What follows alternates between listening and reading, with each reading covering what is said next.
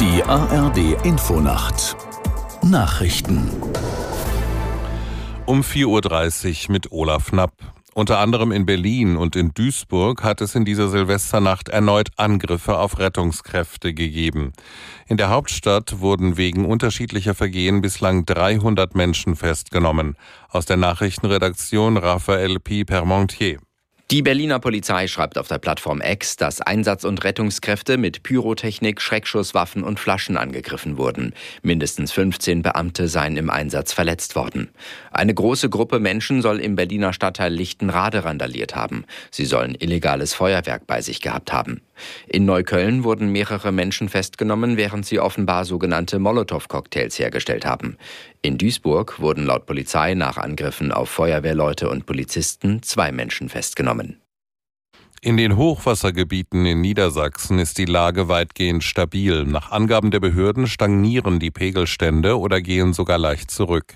Von einer Entwarnung könne aber noch keine Rede sein, heißt es, denn viele Deiche sind durchgeweicht, müssen aber trotzdem einem hohen Wasserdruck standhalten. Feuerwehren, THW und freiwillige Helfer sind deshalb rund um die Uhr im Einsatz, um die Deiche zu sichern, auch in der heutigen Silvesternacht. In Hatten-Sandkrug bei Oldenburg wird heute Bundesinnenministerin Faeser erwartet, die sich über die Lage informieren und mit Einsatzkräften sprechen will. Gestern hatte Kanzler Scholz bereits Pferden besucht und dabei Bundeshilfen in Aussicht gestellt. CDU-Generalsekretär Linnemann hat seine Partei vor einem Bruch mit Altkanzlerin Merkel gewarnt. Linnemann nannte einen solchen Schritt im Stern falsch. Merkel gehöre zur CDU wie die anderen vier Bundeskanzler auch. Unter ihr sei das Land gut regiert worden, wenn natürlich auch Fehler gemacht worden seien. Entscheidend sei, dass man daraus lerne, so der Generalsekretär.